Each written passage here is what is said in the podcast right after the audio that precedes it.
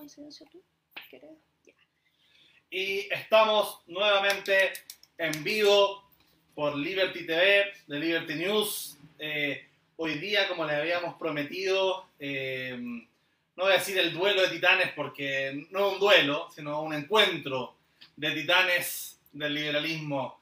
Todas las generaciones acá de esta y todas estas olas de liberalismo hoy día van a estar representadas en esta conversación grata que vamos a tener con Agustín Esquella, no don Agustín, Agustín. Esquella, eh, que un gran jurista, un pensador, un filósofo del liberalismo, eh, del liberalismo igualitario. Hoy día también ahí Cristóbal lo ponía en su Twitter, una conversación sobre el liberalismo igualitario, pero también que conversemos sobre todos los liberalismos, eh, los neoliberalismos, los igualitarios y todas las visiones y cómo estas se pueden plasmar en este momento tan álgido que estamos viviendo y que cierto se ha, se ha manifestado en esta situación institucional jurídica que es la eh, nueva constitución que vamos a forjar pronto. Nos acompaña también el gran Cristóbal Belolio, eh, así que probablemente tanto Cristóbal como Agustín vayan a ser eh, constituyentes para la próxima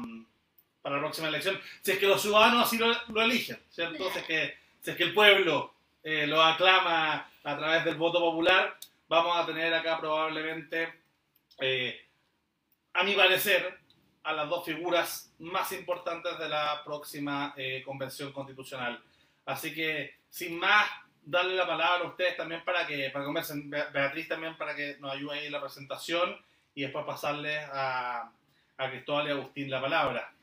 La verdad, nadie vino a escucharme a mí, pero, pero igual me voy a tomar la palabra como que yo espero que ustedes defiendan la libertad y hagan, bueno, contribuyan fuertemente para que este país sea más agradable y libre para vivir.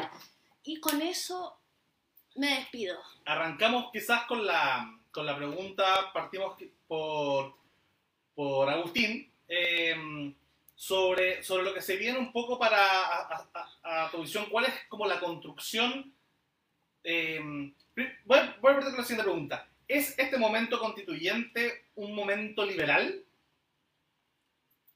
Yo creo que indudablemente que sí, Lucas. Y antes de continuar con esta primera respuesta, gracias a ustedes por esta invitación.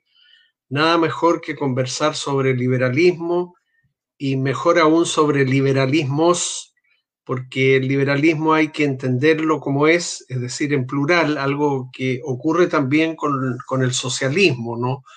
No hay un socialismo, hay socialismos y hacer las distinciones es para mejor comprender ambas doctrinas y las distintas ramas a las que han dado lugar, no necesariamente para preferir o para rechazar otras. Sí, finalmente cada uno de nosotros, por ejemplo, si es liberal, no le bastará identificar las ramas distintas que ha dado el tronco liberal o los distintos frutos que ha dado el árbol liberal, sino que, eso es lo primero, además tendrá que decir, bueno, el liberalismo o la combinación de estos dos o más liberalismos es lo que a mí más me representa, pero ciertamente eh, este momento, Lucas, tiene que ver con el liberalismo porque tiene que ver con la libertad. La palabra libertad es complicada, como todas las palabras importantes que reflejan eh, lo mejor de nuestros ideales políticos y morales.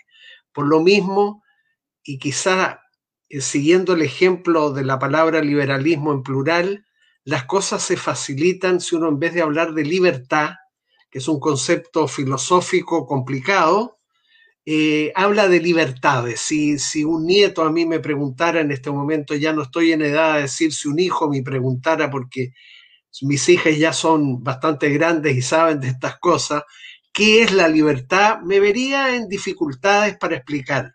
Pero si me preguntara qué libertades tienen las personas, pues me resultaría, como a cualquier persona otra, pues eh, relativamente fácil explayarme acerca de que hay una libertad de pensamiento, de que hay una libertad de conciencia, de que hay una libertad religiosa, de que hay una libertad de expresión, de que hay una libertad de movimiento o desplazamiento, que hay una libertad de reunión, que hay una libertad de asociación, que hay una libertad de emprendimiento de actividades económicas lícitas en favor de quienes las emprendan, bajo la condición, claro, de que quienes las emprendan eh, cumplan con las normas del derecho y también con los estándares éticos que hay en las distintas actividades económicas en la sociedad. Se facilitan, no se simplifican las cosas cuando tú hablas en plural de libertad y te refieres a las libertades porque luego a ese nieto que me pudo haber preguntado, yo le podría decir, mira, por libertad de pensamiento se entiende esto, de conciencia esto otro, eh, libertad religiosa esto otro, libertad de expresión, libertad de prensa, y así con cada una de las demás libertades que mencioné. Eh, y eso facilita la comprensión, segmentar un poco la palabra libertad, tornarla eh, plural a partir de lo singular que es. Pero y adelantándome al tipo de liberalismo que yo prefiero, Lucas, ojalá que la próxima constitución, que es hija de la libertad, porque hay una libertad política también que pudimos ejercer en el pasado mes de octubre en el marco de todas las demás libertades, ¿cierto? De reunión, de asociación, de expresión, de prensa, todas esas libertades funcionaron y la mayoría del país de manera impresionante dijo queremos una nueva constitución, abriendo así una oportunidad única, especialísima en la historia de Chile, única porque no ha existido antes en nuestra historia, y especialísima, aunque a veces a algunos les cuesta entender esto, porque la tarea que se va a encomendar a la Asamblea Constitucional es ni más ni menos que redactar y someter luego a un plebiscito nada menos que una nueva constitución para la República de Chile. Esto suena un poco solemne, bueno, pero es que es solemne. Yo creo que eh, estudiar y aprobar una nueva constitución para la República de Chile es solemne. No tiene por qué ser grandilocuente, ¿no? Pero sí eh, es un, un cometido solemne, mucho más que aquel que se le confía a las autoridades unipersonales o colegiadas que también eh, se eligen en democracia y que se van a elegir algunas de ellas también en el mes de abril, ¿cierto? Gobernadores, alcaldes, concejales, elecciones importantes, pero elecciones para cargos. Y está bien. Eh, pero para los constituyentes son elecciones no para que ejerzan un cargo, sino más bien para que cumplan una función. Y esa función es precisamente la de estudiar, debatir y, someter a aprobación plebiscitaria una nueva constitución para la República de Chile, para lo cual sobre todo los constituyentes van a tener que escuchar. Yo creo que los primeros meses de trabajo de la constitución, si no todos los nueve o doce meses en que desarrolle su labor, va a ser de mucha escucha. Eh, no, no puede ser que cada constituyente, ¿cierto, Cristóbal, vaya a llegar con su proyecto de constitución bajo el brazo para echarlo a pelear con el que traen los otros bajo el brazo. No, los constituyentes van a llegar con ideas propias, con planteamientos, y está muy bien que así sea, pero antes de empezar a pedir la palabra para confrontar pacíficamente, desde luego, esas ideas y planteamientos, los constituyentes van a tener que escucharse entre sí. Claro, para eso alguien va a tener que estar hablando, pero escuchar, escuchar con lealtad, con buena fe, y escuchar también a la sociedad chilena a través de representantes de organizaciones de todo tipo que existan tanto a nivel nacional como a nivel regional. De manera que, respondiendo ahora en una frase tu pregunta, Lucas, como, como quizás podrían eh, haber preferido quienes nos están escuchando, este es un gran momento liberal en Chile. Es un gran momento para la titularidad, pero sobre todo el ejercicio de nuestras libertades de la forma más plena posible, de manera que no tenemos, de manera que también en esto tenemos un, motivo para estar preocupados, sí, porque estamos en condiciones objetivamente muy adversas, pero para también eh, enorgullecernos. Gracias, Agustín. Justamente yo creo que algo que se va a dar en este canal por la naturaleza, tanto de los invitados como del canal que dedicamos harto espacio a la filosofía, vamos a tener una tendencia quizás más, más reflexiva sobre el liberalismo que mm, que algo meramente constitucional, eh, que, es un poco el defecto probablemente de los cuatro con respecto a, a sobrepensar más de filosofía liberal que quizás de pragmatismo puro y duro. Eh, y en esa misma línea, Cristóbal, bueno, responder un poquito primero, como, como, como puso Agustín sobre la mesa, el tema de estos liberalismos. Eh, y también aprovecho de darte una pregunta quizás más concreta, que es, ¿ves que todo este proceso, si analizamos desde, desde el momento que los cabros se saltaron el torniquete y este momento populista que, que, le, que le llamaste tú en su momento al proceso 18 de octubre, con todo este como eh, suceso de acontecimientos que van a llevar finalmente hasta el plebiscito de salida, una especie de evolución desde lo populista a lo liberal, se podría ver así, o sea, el encauzamiento institucional, las formas como quedaron las reglas del juego, eh, y todo, todo el proceso que, analizando el pasado, el presente y haciendo un poquito de proyección hacia el futuro, ¿crees que se puede hacer como una especie de, de desembocamiento de lo populista a lo liberal? Te doy la palabra. Gracias, Lucas, gracias, Bea, gracias, Agustín, también por, por estar acá.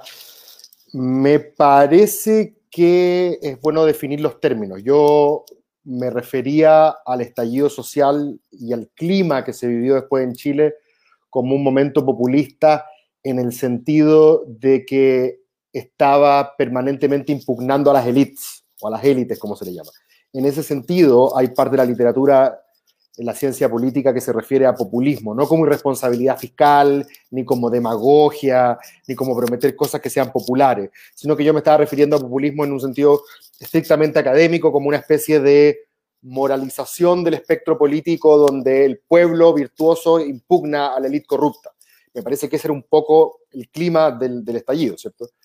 Y es bien interesante lo que planteas tú, que pudo haber decantado en un momento liberal y yo ahí coincido con, eh, con Agustín y coincido con una columna que escribió Luis Villavicencio, que si no me equivoco es colega ahí de, de Agustín. Eh, Luis Villavicencio decía que desde el punto de vista ideal, el liberalismo se trata básicamente de vivir bajo reglas a las cuales hemos consentido, ¿cierto? Desde la vieja tradición contractualista. Por lo tanto, no había nada más liberal que reunirnos todos en esta polis llamada Chile para por primera vez ser nosotros los que decidimos cuáles van a ser esas reglas fundamentales. Desde ese punto de vista, es mucho más liberal el proceso al cual nos estamos enfrentando ahora que el que tuvimos en 1980. Eso, sin duda. Eh, eso desde el punto de vista procedimental. Desde el punto de vista de los tipos de liberalismo, yo creo que también hay que hacer una distinción, que no una distinción sustantiva entre liberalismos igualitarios, clásicos, libertarios, neoliberales, sino que es una, una, una, distinción eh, que, hace, bueno, que hace el propio Rawls eh, entre liberalismos comprensivos y liberalismos políticos. Yo diría que este es un momento liberal en un sentido político, porque cuando hablamos de un orden político liberal en general, estamos admitiendo que hay un rango de posibilidades razonables que pueden ser compatibles con ese orden político liberal, ¿cierto? Eh, un cierto Estado social y democrático de derecho, una idea socialdemócrata, o, más, o con, algunas, con algunos tintes más social cristianos, en otras cosas habrá un reconocimiento a las teorías más multiculturales, ¿cierto? Puede que nuestra constitución termine siendo un poco híbrida en ese sentido, ¿cierto? Y encarnando en algunos aspectos más unas cosas que otras, en lo, en estrictamente sustantivo. Pero que eso ocurra no es incompatible con que finalmente el orden político sea liberal. Y por orden político liberal aquí me estoy refiriendo a algo bien básico. Estado de Derecho, división de poderes, ¿cierto? Eh, lo que los gringos llaman un Bill of Rights, una carta de derechos que limite la voracidad del poder político, eh, pero que también habilite la posibilidad para que personas puedan efectivamente escoger un estilo de vida y llevarlo, y llevarlo adelante. Eh, y ahí pasamos a una discusión probablemente más sustantiva. Yo, a, mí, a, mí me, a mí me gustaría que, sea cual sea el resultado, y es interesante lo que dice Agustín, aunque, no, aunque el resultado no sea aunque el resultado sea distinto a lo que yo tengo en mente como ideal, la idea es que igual represente básicamente una especie de legitimidad liberal, aunque en algunos aspectos pueda tener, eh, ¿cómo se llama?, eh, bemoles eh, o, o, sabores distintos a los que uno pensaría originalmente o le gustaría, de acuerdo a su propia doctrina comprensiva. La mía, al igual que la de Agustín, es probablemente más bien liberal igualitaria, y creo que desde ese punto de vista hay otra manera de entender, Lucas, lo del momento liberal actual.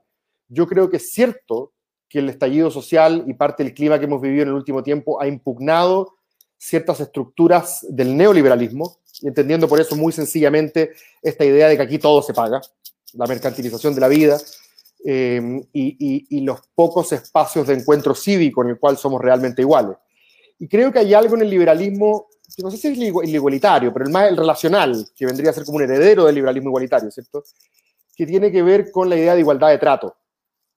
Yo creo que hay mucho en el estallido social y en el apoyo que recibió, no, no a la dimensión destructiva, sino que a la dimensión positiva del estallido, eh, mucha gente estaba de acuerdo de que aquí los abusos tenían que, acabarse, eh, y eso tiene mucho que ver con esta idea de igualdad relacional, que no es puramente distributiva en el sentido material, sino que tiene que ver con la capacidad que tienen las instituciones del Estado, las sociales y nosotros mismos de tratarnos como iguales. Y eso creo que es muy liberal. Em, creo sí, simplemente para poner un par de pelos en la sopa y para escuchar después qué es lo que opina, qué es lo que opina Agustín al respecto, que hay dos, dos, dos áreas o dos, dos nudos que yo creo que van a tensionar nuestro liberalismo, nuestro liberalismo. Hay un nudo que tiene que ver con que generalmente las tendencias populistas son tendencias que tratan de que la soberanía popular se exprese de manera lo menos constreñida o limitada posible, ¿cierto? Y las constituciones, como diría el amigo Carlos Peña, otro liberal igualitario, justamente son a veces contramayoritarias, ¿cierto? Tratan de contener eh, al, poder. Le, dicen hasta aquí nomás, hay ciertos derechos de las minorías, de las personas que no se, no se atraviesan. Entonces creo que podría haber ahí una, no, digo que una tensión irresoluble, pero hay un nudo interesante entre el, el, carácter históricamente supramayoritario que han tenido las constituciones eh, y esta idea de esta como necesidad de que la voluntad del pueblo se exprese de la manera menos limitada o constreñida posible. Creo que ahí hay un nudo teórico interesante. Y el segundo nudo que creo que puede haber es que el liberalismo en el último tiempo, muy asociado a lo que algunos han llamado liberalismo de la razón pública, ¿cierto? Muy anglosajón, pero, pero también, ¿cierto? Trata de imaginar una especie de individuo abstracto que delibera sobre ciertos principios de justicia, ¿cierto? Pero parte de la discusión en el último tiempo, no solamente en Chile, en el mundo, ha sido bien identitaria, más que universalista. No ha sido tan kantiana en ese punto de vista. Son, las identidades las que importan. Lo que importa más que el argumento que yo ponga sobre la mesa es cuál ha sido mi trayectoria vital. Y si es que yo en alguna relación me toca ser del bando oprimido, por ejemplo. De hecho, la paridad es un reconocimiento de alguna manera a esa lógica identitaria. Entonces es interesante ver cómo los pueblos originarios también cómo se compatibiliza esta necesidad de representación identitaria, de representativa por presencia, en los sociólogos, con esta vieja teoría liberal como de la razón pública abstracta, donde pareciera que nosotros deliberamos sin necesariamente estar dependientes de la contingencia del destino de nuestro contexto. Em, eso me parece que, nos va a presentar dos, tensiones relevantes.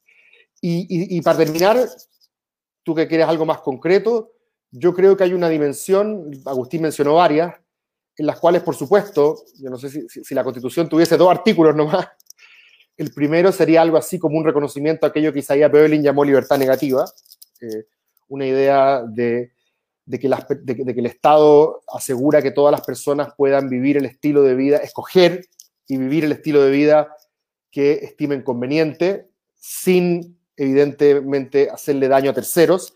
Ahí está el viejo principio de Mill, que también Agustín conoce mejor que yo.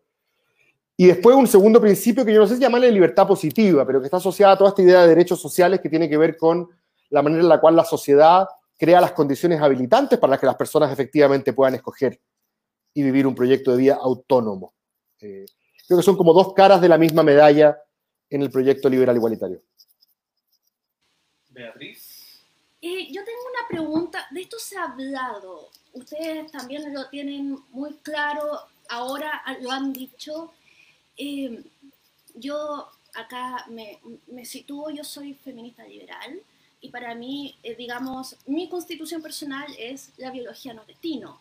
Y esto, eh, y resulta que, y, y, esta posición como la biología no destino me ha ayudado a ser una activista por la inclusión de las personas que viven con discapacidad, porque para ellos la biología termina siendo destino. Por ejemplo, voy a poner ejemplo del ciego que termina tocando la guitarra eh, en la parroquia y que ese es como su destino no escrito, tal como las mujeres teníamos el hogar, la familia, etcétera, etcétera, eh, esas oportunidades que se cierran. Eh, me gustaría, como este concepto de inclusión, de incluir a otros en las libertades, ¿cómo lo piensan incluir ustedes dos, tanto a las mujeres, digamos, como a las personas que viven con discapacidad? Eh, incluir las libertades. ¿Cómo creen que esto se podría plasmar en la Constitución? ¿Qué ideas tienen al respecto? Eh, bueno, eh, doy, eh, Agustín. Beatriz, mira, si me permites una breve introducción, breve, lo prometo, a tu pregunta. Tal vez sea del caso recordar aquí que el liberalismo es una doctrina, entendiendo por doctrina un conjunto de ideas y planteamientos coherentes y suficientemente claros acerca del mejor tipo de sociedad que, en la que desearíamos vivir. El liberalismo en tal sentido es una doctrina política, ética y económica. Política en cuanto, como decía Cristóbal, suscribe que existen un conjunto de libertades, las mencionamos hace eh, poco rato, que no pueden ser eh, desconocidas ni limitadas arbitrariamente por el Estado. Eh, todas las libertades que mencioné antes. Eh, desde el punto de vista ético, el liberalismo propugna que las decisiones de los individuos que conciernen a la moralidad, es decir, a la idea del bien y de cómo realizar el bien y evitar el mal desde un punto de vista moral, es la conciencia individual de los sujetos que, no puede ser suplantada por tutores, ni políticos, ni religiosos, ni filosóficos, ni de ningún tipo. Y en el sentido económico, el liberalismo, por supuesto, defiende la libertad de iniciativa económica y la legitimidad de que las personas que emprenden actividades económicas lícitas con apego a la ley y a los estándares éticos del caso puedan beneficiarse de esas actividades.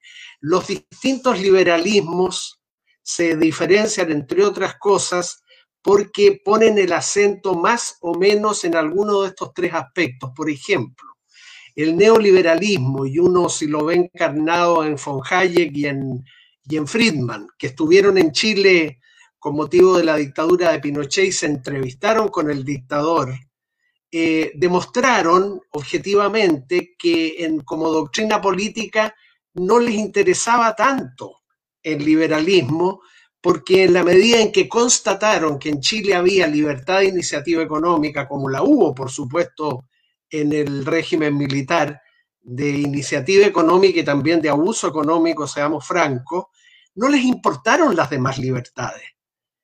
Eh, no les importó que en Chile no existiera libertad de prensa, de reunión, de asociación, de formación de eh, colectividades políticas, de libertad para entrar y salir del país las veces que se quisiera, demostraron objetivamente, no estoy haciendo un cargo, estoy tratando de hacer una descripción, bueno, que también es un cargo, no demostraron eh, preferir esas libertades, les bastó con la libertad de iniciativa económica. Entonces, uno no se equivoca ni le hace una imputación gratuita al neoliberalismo cuando afirma, por ejemplo, a partir de este hecho, eh, que dos de sus grandes figuras enfrentados a un espectro como el de Chile de la dictadura, con una sola libertad en pie, la de iniciativa económica, y todas las libertades pisoteadas durante 17 años, eh, aplaudieron ese régimen.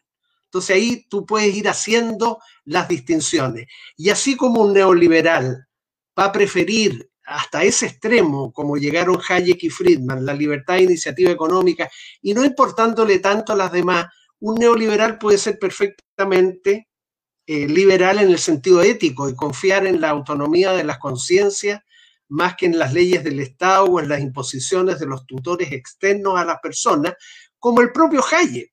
Hayek tiene un bello artículo que se titula ¿Por qué no soy conservador?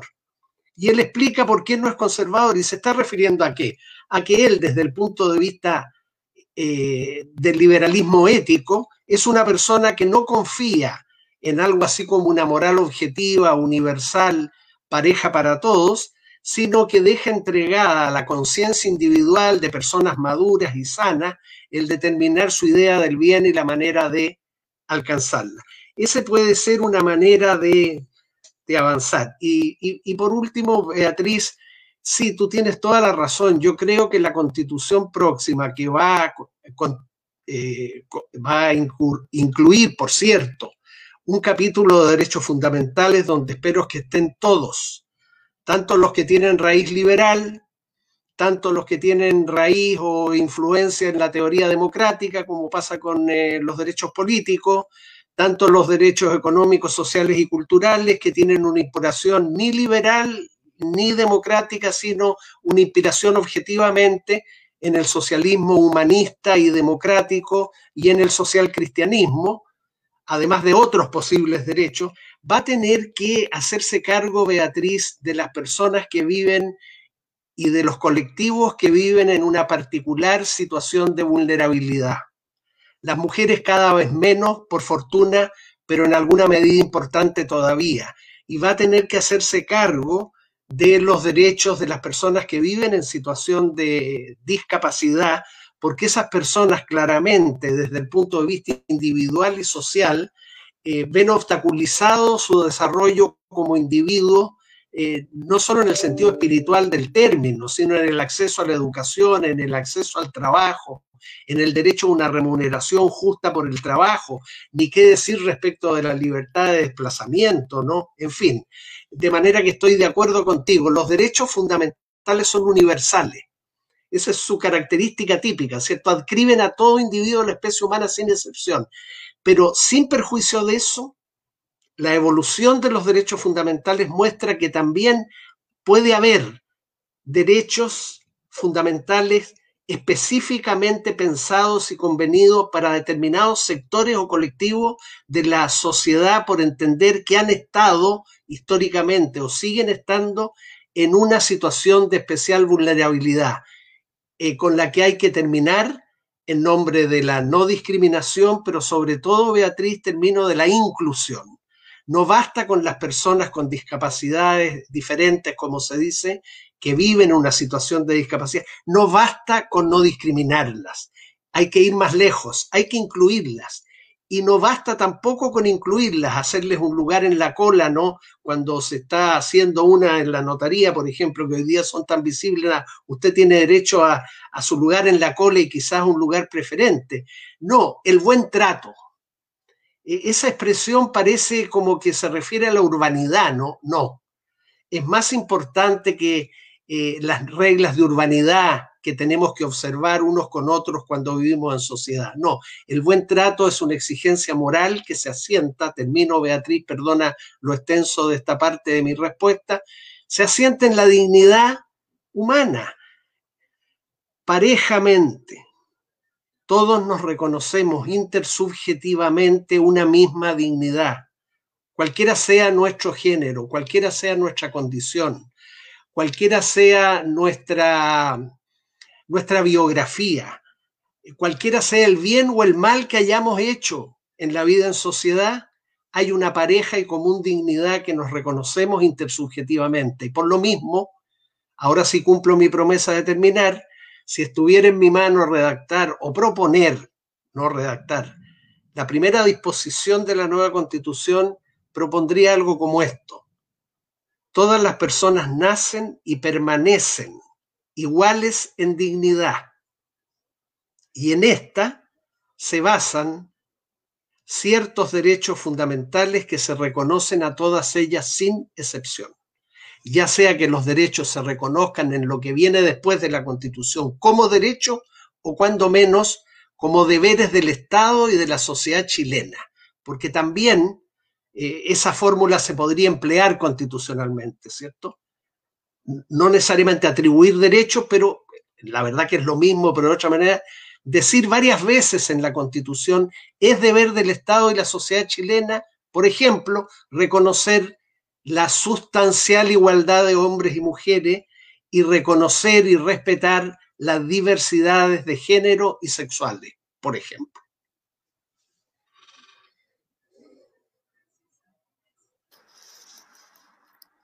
Yo no te escucho, Lucas.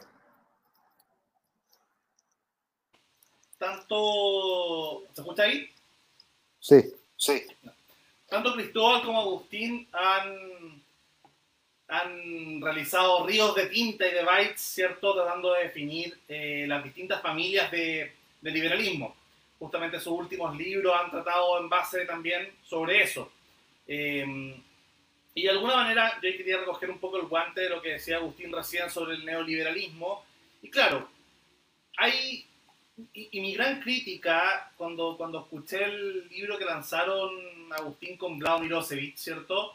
Era cuando se definía este concepto de neoliberal, em, que no hacía tanto la distinción, que ahora siento que Agustín la precisó eh, con respecto al, a que un neoliberal puede ser tanto un filofascismo eh, o ultraautoritarismo y al mismo tiempo muy capitalista, entendiendo neoliberal como capitalista como sinónimo, pero también se puede ser un liberal libertario, un anarcocapitalista, y no necesariamente todo capitalista o neoliberal tenía tendencia eh, necesariamente hacia, hacia un autoritarismo o un conservadurismo. Ahora, que se marquen de repente ciertas correlaciones, siempre me ha parecido curioso, pero, pero no es una, una condición necesaria, que todo neoliberal termine siendo conservador o justificando eh, dictadura o autoritarismo o como se, se conoce. Claramente hay una, hay una derecha más bien conservadora capitalista que, que, usa las banderas del liberalismo, pero no son todos los neoliberales o todos los capitalistas. Y de alguna manera pienso que el otro día trataba de contar las distintas olas liberales de los últimos 30, 40 años. Eh, porque pienso que, toda esta ideología, ¿cierto? Todos estos grupos políticos que distinguimos en esta familia, al menos en Chile, muchas veces se relacionan a distintas olas generacionales. Uno entiende obviamente que el mundo neoliberal, eh, sobre todo el más conservador liberal, eh, estoy pensando en los Chicago gremialistas, estoy pensando en, en el mundo libertad de desarrollo, claro, se desarrollan identitariamente dentro de la dictadura, dentro del gobierno militar. Eh, después viene otro grupo que mezcla ideas keynesianas y ideas liberales, que sería todo este socioliberalismo de Ricardo Lago y toda esa generación. Después ya hay una tercera generación de liberales, ¿cierto? Que, yo la podría definir más como la generación de Clinic, eh, pero también todo este mundo como cultural que empieza a meter todas estas ideas, que desemboca un poco también la campaña de Marco Enrique, pero también en, que al final todos seamos más o menos liberales en términos morales, ¿cierto? La, poner más que la economía o la democracia, poner temas como, no sé, la legalización de la marihuana, el matrimonio homosexual, etc. Y después ya pienso que vienen ya olas más de materialización. Eh, viene una ola que tiene que ver, ¿cierto?, con todo el mundo de forjar los think tanks liberales que fueron muy importantes, partiendo por el CEP, el mismo Libertad de Desarrollo, pero también eh, eh, lo, que hizo Andrés Velasco, ¿cierto?, con Expansiva, lo que se hizo con Horizontal, hay grupos que van generando think tank. Y bueno, ya para terminar la quinta y sexta ola, diría que, que el momento, bueno, la manifestación política que hubo después con este grupo Amplitud, Ciudadanos, Red Liberal, donde Cristóbal tuvo, tuvo harta injerencia originalmente de volver a plantear liberalismo ya no como una cosa de un libro de historia, sino como algo contingente, algo novedoso, eh, se plantó ahí y esto desemboca quizás la, en, en el último momento, después del 18 de octubre, cuando Piñera renueva a todos sus ministros, pone justamente ministros de, carácter liberal. Estoy pensando en Jaime Belolio, en, en Briones, en la Carla Rubilar, ¿cierto? En Sichel, em, y un montón, ¿cierto? De, de las caras más agradables eran justamente las caras más liberales. Y ahora quizás podríamos tener un sexto momento, una sexta ola liberal, que está por verse, ¿cierto? Que sería eh, si el liberalismo va a tener algo que decir en la Constitución. Si va como muchos especulan a hacer que, que, que Agustín Esquella sea quizás la cara visible o, el gran, no sé, presidente de la comisión o un Cristóbal un vocero de, de, este proceso constituyente o otros liberales más, espero que sean muchos los que estén en esta constitución, si habrá un sexto momento, pero, pero justamente ver si es que generacionalmente eh, todos estos liberalismos se mezclan no solo con, con, distintas corrientes ideológicas, sino con distintos momentos culturales y generacionales. Eh, porque claro, cada uno podrá, si uno se pone, parafraseando a Belolio, químicamente puro, ¿cierto? Purista con el liberalismo, uno podría decir, no, bueno, es que el partido Blado son progresistas, pero Evópolis es conservador, pero Axel Kaiser es paleoconservador, eh, no sé, el mundo de Sister será demócrata cristiano. Siempre todos tienen algo, ¿cierto? El mundo del lago será socialdemócrata y uno siempre puede encontrarle un pero a este liberalismo. Pero que sea la versión más positiva es que hay una gama diversa de liberalismo y yo creo que ustedes dos han contribuido mucho, mucho en esa línea. Ahora, para convertirlo en pregunta, Cristóbal, ¿ves la de una sexta ola liberal ahora en la Constitución, un poco en esa línea? Mira, no, sé, yo, yo, controvertiría algunas de las, de las em, premisas de, tu diagnóstico. Em, no sé si todas esas son olas liberales. Algunas parecen una, ¿cómo se llaman esas como cosas, esas olitas chicas que llegan al, a la playa de las cabritas? Así como una cosita así nomás. Eh, algunas ni siquiera son. Eh, tengo serias dudas de que uno pueda catalogar el proyecto de Guzmán como liberal en, Tú me dirás, bueno, no, pero es que los Chicago hoy... Sí, pero finalmente ellos fueron funcionales en un proyecto político que no era liberal. Eh, pero bueno, eso es otra discusión y seguramente será controvertida, ¿cierto? Em, creo que a veces perdemos de vista que el liberalismo es un proyecto culturalmente hegemónico, eh, lo que es bueno y malo. Es bueno porque, por decirlo de alguna manera, ya ganamos. Hoy día en todo el espectro político hay sensibilidades liberales. Yo me acuerdo cuando Gabriel Boric intervino en la aprobación del aborto en tres causales, Alfredo Yoñante escribió una columna después que se llamaba El momento liberal, porque la arquitectura del argumento de Boric era un argumento que apelaba a la autonomía individual. Y, Yoñán decía que eso básicamente lo que terminaba por confirmar era que toda esta generación de izquierda nueva, y él no me acuerdo bien de la columna, pero creo que incluso incluía a, las nuevas camadas del Partido Comunista, tenían una mentalidad menos organicista, por decirlo de alguna manera, mucho más celosa de su autonomía individual y que quizás por eso son tan liberales en las mal llamadas materias valóricas, ¿cierto? Eutanasia, marihuana, no sé, matrimonio igualitario, etc.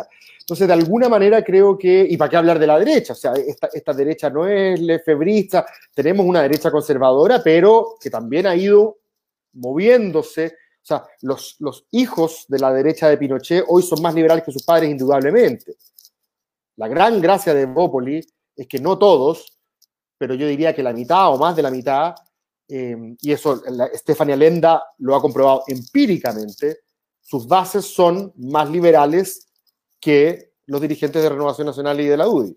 Entonces, desde ese punto de vista, no perdería de vista que el liberalismo es un proyecto hegemónico, culturalmente hegemónico, como que ya ganó. Lo malo de eso es que cuando todo se fusiona un poco en lo mismo, cuesta distinguir entre comillas, cuál es tu adversario. Y en política dicen que tenéis que tenerlo más o menos claro para poder juntar gente en tu sector, ¿cierto? ¿Qué camiseta te vas a poner si todos tienen la misma?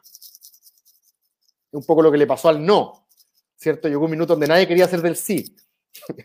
Son todos del no, y cuando eran todos del no, la gente del no se enojó con los del sí, que celebraban como que fueran del no, porque ya no había con quién contrastar, ¿cierto?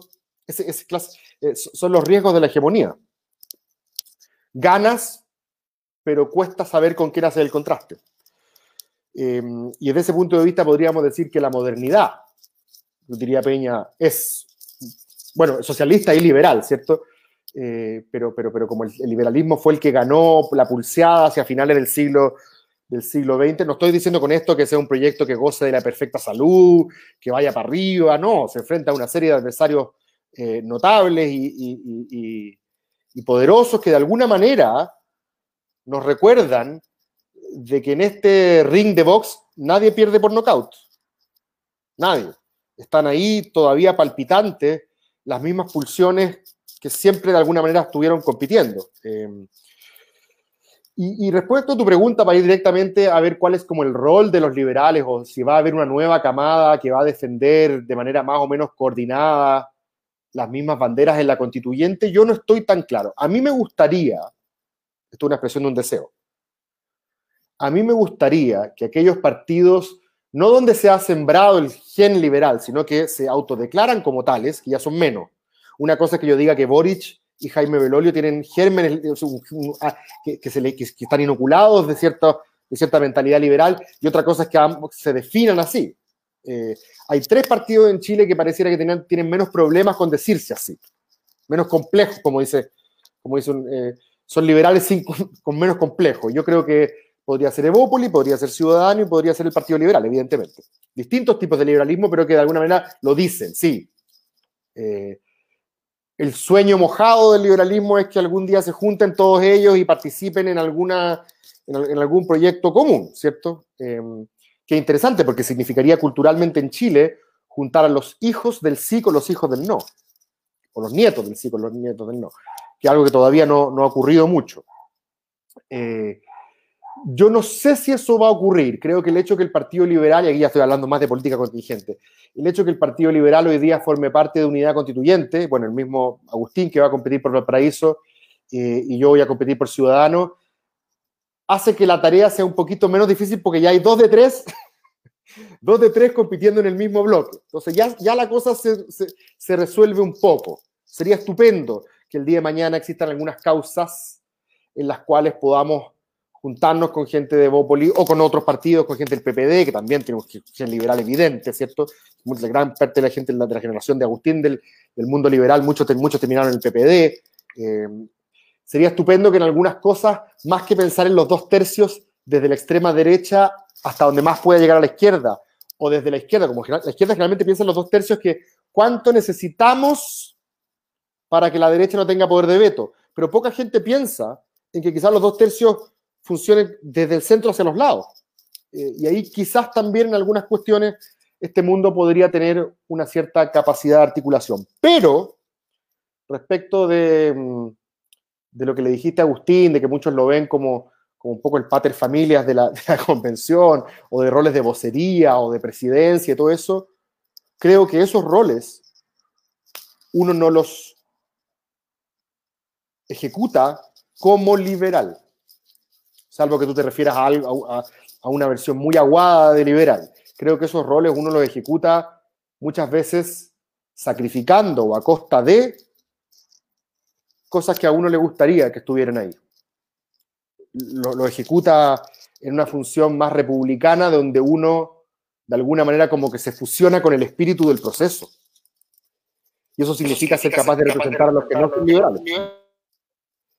Eso nomás quería decir, como que eh, eh, el, peor error que podemos cometer, los cuatro gatos liberales que se lleguen a la convención, es creer que de alguna manera, por nuestra estratégica posición como en una especie de centro, eso es lo que no. Son otras virtudes las que pueden generar las capacidades de articular, de las que mencionaba Agustín al principio, por ejemplo. La capacidad de escuchar, la capacidad de establecer fuentes, la capacidad de no ser jefe de barra, porque también pueden haber liberales que quieran ser jefe de barra. Y el liberal que quiera ser jefe de barra automáticamente queda un poquito inhabilitado para ser el que sea capaz de representar eh, a la diversidad de las sensibilidades que van a estar presentes en esta convención. Sí, buen punto. Em, Agustín, creo que ayer ¿cierto? se publicaba una columna que decía eh, no todos los liberales y no todos los socialistas. Em, y de alguna forma me hace sentido ver la mejor versión de cada una de estas ideologías. Em, pero ahí la pregunta es, y yo siendo muy anticonservador, probablemente más anticonservador que antisocialdemócrata, eh, ¿por qué no todos los conservadores? Porque de alguna manera si se, yo como liberal más purista que me gusta ser de repente, cuando trato de hacer el espejo entre socialismo, socialdemocracia, la, la mejor versión del socialismo, con la mejor versión del conservadurismo. Estoy pensando quizá, como decía que todos algunos de los PPD, bueno, algunos también de RN. En RN también hay fuerzas que no necesariamente son liberales como Marcela Sabat, sino que son moderados, eh, con, con, una vertiente quizás social cristiana. Eh, uno podría Ahora, pero, pero, Luca, eh, piensa, piensa, quizás también en, en Mansur y en no solamente en el actor político, que parece que son conservadores súper razonables eh, y, forman parte de lo que yo llamaría un orden político liberal. Claro, en ese sentido, yo, justamente, ellos serían el, el mundo del IES, podría ser un, mundo de no todos los conservadores son Bolsonaro, José Antonio Cast, eh, no sé, Trump, las peores versiones de, del mundo conservador. También uno puede encontrar conservadores, como el mismo Jaime Belolio, que uno podría decir que un liberal conservador o neoconservador, eh, Alamán en su, en su mejor versión de sí mismo, eh, podría, ser, podría estar ahí también. Entonces, que preguntarle a Agustín, eh, para un liberal, no un liberal común y corriente, un liberal químicamente puro, ¿por qué sentirse más eh, atraído hacia, hacia los no todos socialistas, son malos, están los socialdemócratas, y no hacia no todos los conservadores son malos, sino también hay un mundo eh, conservador que convive, yo siento, dentro de RN, dentro de Bópoli, incluso dentro de la UDI, que podría ser también la otra alternativa para muchos liberales, sobre todo los liberales de, de Bópoli han elegido ese camino, decir, oye, mira, entre estas dos opciones, el liberalismo y el conservadurismo tienen esa tendencia a actuar en conjunto contra el marxismo, eh, que, es un poco la tesis de la Vale Verbal, ¿cierto? Eh, entonces, preguntar ahí, ¿por qué un lado y no el otro? Eh, o, ambos, no, no, lo sé. Parto, parto celebrando lo que tú denominaste ese momentos culturales del liberalismo en Chile. O sea, es una buena manera, así uno pueda discrepar o no de cuán liberal fue alguno de esos momentos, creo que es una manera bien aterrizada, por decirlo de algún modo, de poner los diferentes liberalismos en terreno. Mira, eh, sin perjuicio de las diferencias doctrinarias que tienen los liberalismos entre sí, veamos en Chile cómo hemos tenido, de hecho, distintas culturas, eh, distintas versiones del liberalismo en la práctica. Eh, estoy de acuerdo con Cristóbal en el sentido de que el debate hoy se da más bien al interior del liberalismo que entre el liberalismo y alguna doctrina alternativa que quiera disputarle la preferencia de las personas. Eh, en consecuencia, en eso creo que hemos estado en alguna medida con Cristóbal y otros en Chile, llamando a los liberales, a todos ellos, incluidos los neoliberales, por supuesto, que vienen ganando el partido en Chile hace muchas décadas, a conversar entre sí, a preocuparse menos del Partido Comunista, digamos, para eh, polemizar con él, sino llevar más bien el debate al interior de la Casa Liberal, en un gran coloquio liberal, de manera de cuánto podemos acercar posiciones los que somos liberales, pero que discrepamos fuertemente entre nosotros. Em, mira, tú hablabas también de capitalismo y neoliberalismo. Yo creo que lo que hemos tenido en Chile es un capitalismo reforzado por la doctrina neoliberal. Yo no hago sinónimos capitalismo y neoliberalismo. El capitalismo es estrictamente un sistema económico que tiene unos planteamientos muy precisos en términos de libertad de iniciativa económica, escasa regulación eh, en términos de los mercados, defensa irrestricta de la propiedad privada, no recelo ante la acumulación de riqueza, en fin, el neoliberalismo, en cambio, como es una doctrina liberal, que si bien pone el énfasis en lo económico, no en lo ético, no en lo político, es mucho más que un sistema económico. Y el mejor aliado que ha encontrado el capitalismo, por lo menos en Chile, fue esta suerte de alianza tácita con la doctrina neoliberal, porque el neoliberalismo, mucho más que un sistema económico, es una manera de entender la especie humana y la vida en sociedad. El capitalismo no es eso, no es una manera de entender la vida humana ni cómo nos relacionamos unos con otros, pero el neoliberalismo sí que lo es. Entonces este sistema económico se ha visto reforzado por una doctrina llamada neoliberal, y no empleo esta palabra de manera peyorativa, sino descriptiva, en aspectos que no son exactamente eh, de carácter económico. Mira, ¿cómo eh, poner a conversar a los liberales con los conservadores? Desde luego, no me hago muchas ilusiones. Poner a conversar a los liberales con los socialistas democráticos, me hago ilusiones Tal vez no muchas, pero me hago ilusiones.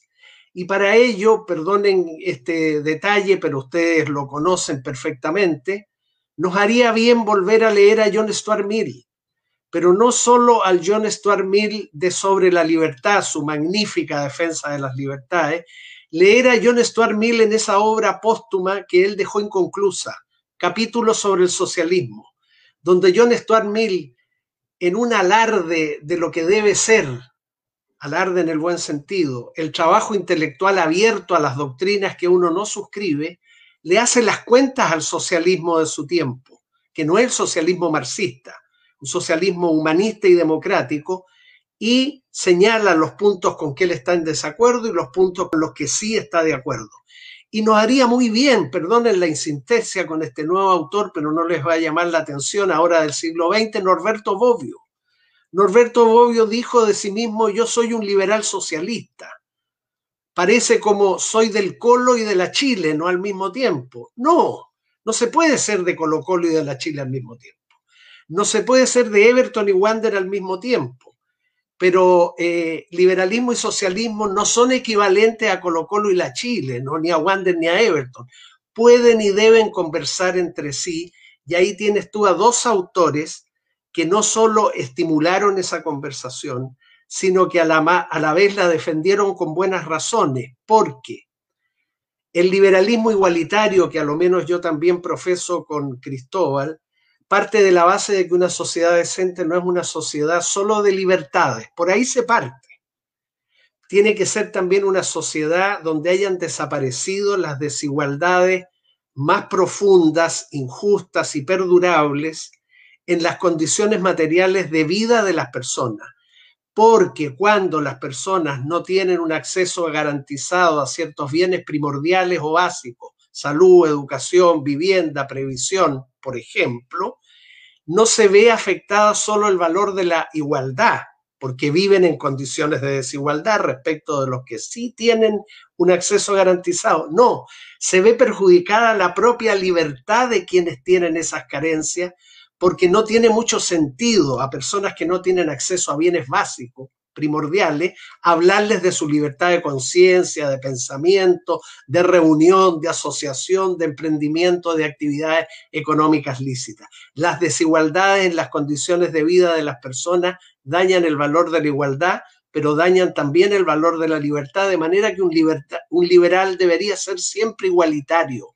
El liberalismo es, en su misma raíz, una doctrina igualitaria en ese sentido.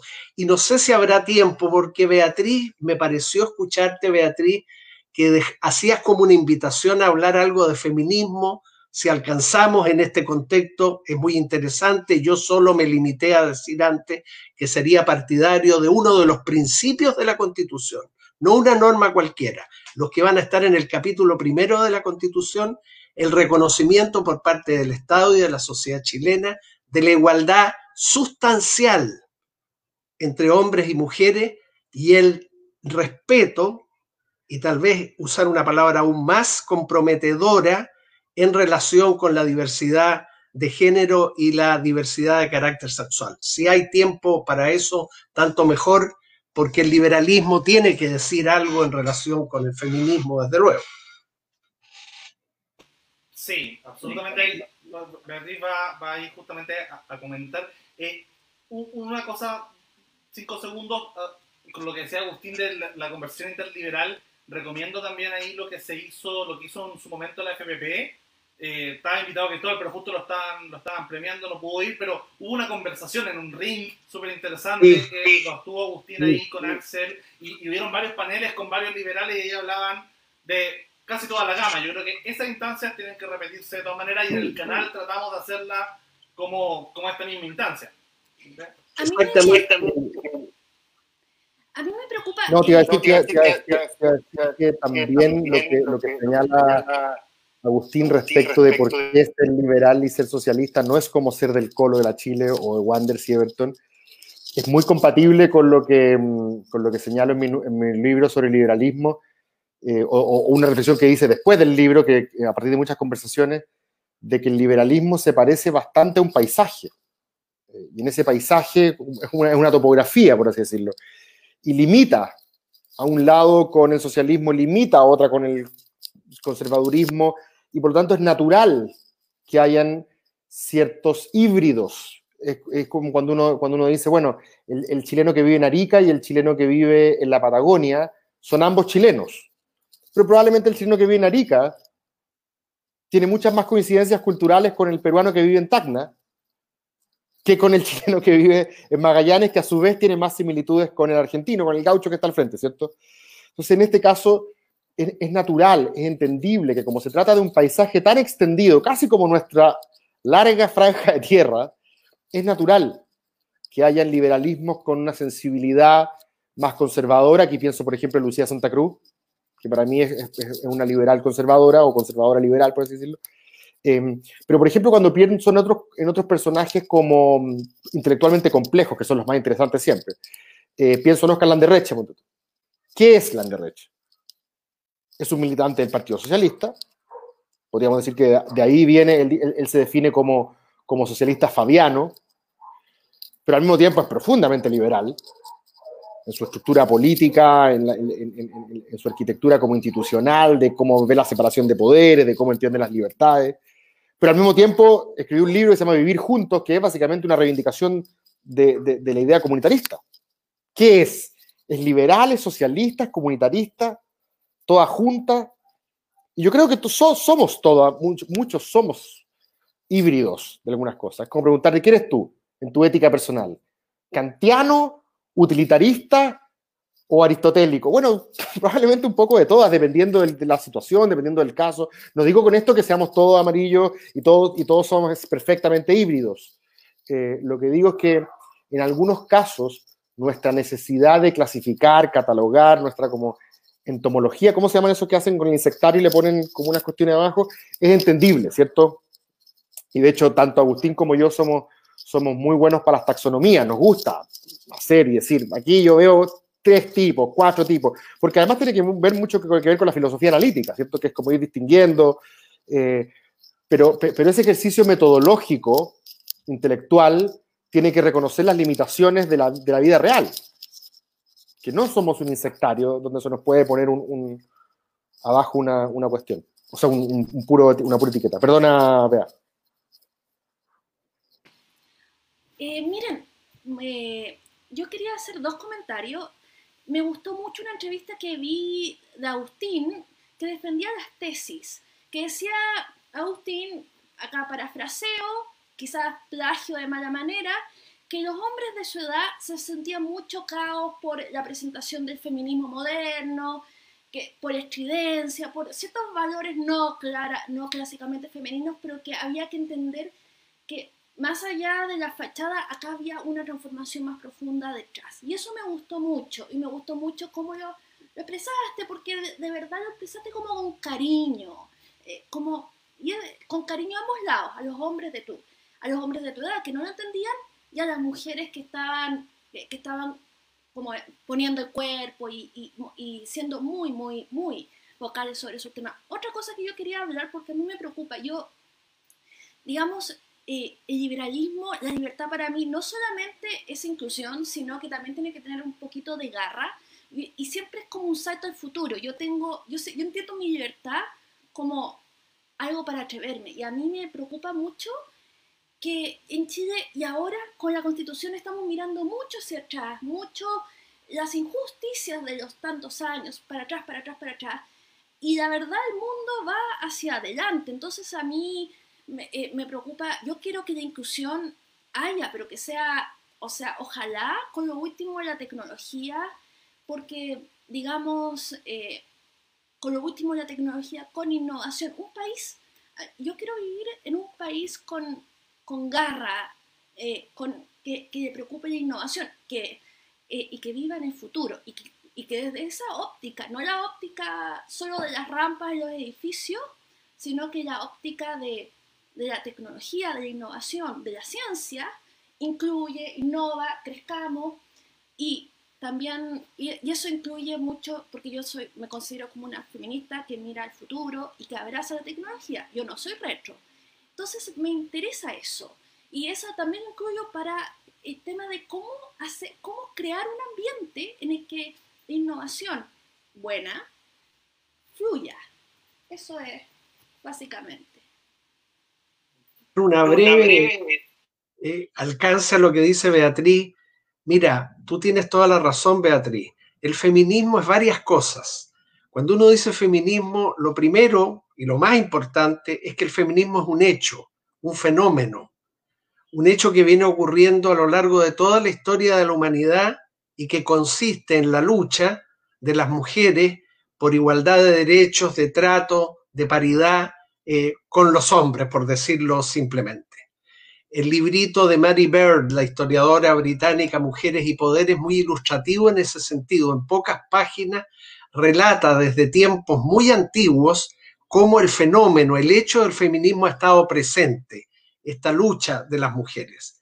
Segundo, el, feminismo es también una teoría, entendiendo por tal una explicación de ese hecho. Hay teorías feministas. ¿Qué hacen las teorías feministas?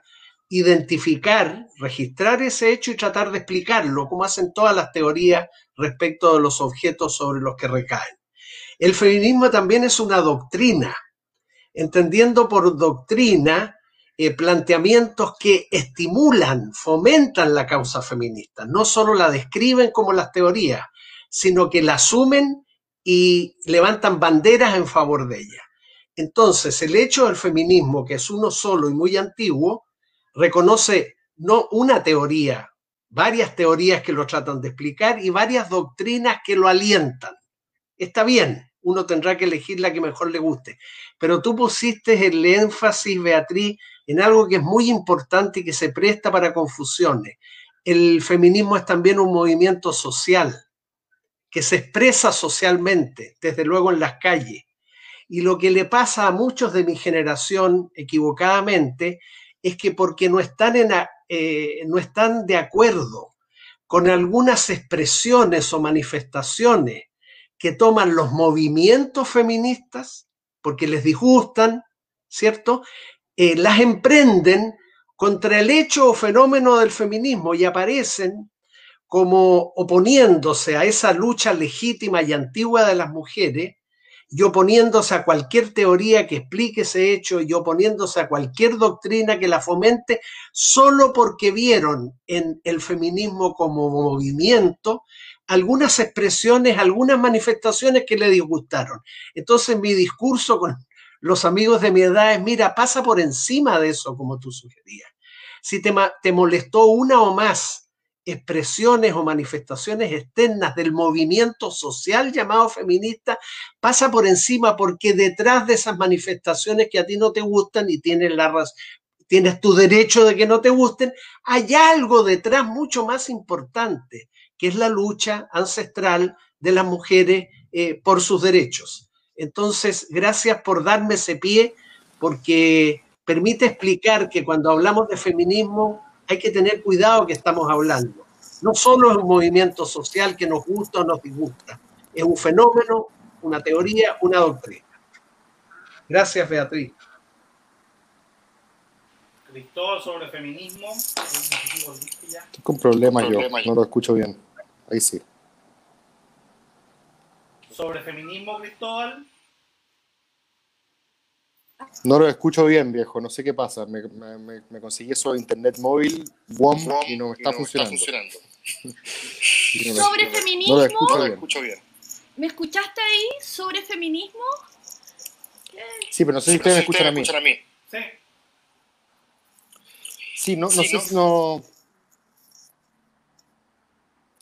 No sé si tengo una, mm, una, visión que puede aportar mucho a lo que, a lo que, a lo que yo señaló eh, Agustín. Eh, creo que existe un feminismo liberal, así como creo... ¿No se escucha? Sí, se escucha ahí sí. Así como creo que también existe un feminismo que ha estado más influido por otras corrientes intelectuales, principalmente eh, marxistas. Y, creo que hay una disputa cultural e intelectual persistente entre ambos y que se puede ver probablemente en dos áreas. Una tiene que ver con eh, la evaluación del capitalismo, ¿cierto? Probablemente un, feminismo de raíz marxista considera de que eh, el capitalismo es un aliado del patriarcado y, socialistas y feministas deben hacer causa común en la medida de que son ambos sectores oprimidos. En cambio, me da la impresión de que un socialismo liberal, en la medida que eh, le entrega cierta autonomía individual a la mujer y la, le permite acceder a posiciones de poder y reconocimiento que antes solamente estaban reservadas a los hombres, eh, valora, o sea, no, decirlo de otra manera, justifica que en ciertas áreas de la experiencia humana hayan ciertas desigualdades y jerarquías, lo importante es que la mujer tenga las mismas posibilidades de llegar arriba que el hombre. Eh, creo que un feminismo liberal está más en esa clave. Y respecto a la autonomía de los cuerpos, tengo la impresión de que también hay una tensión importante.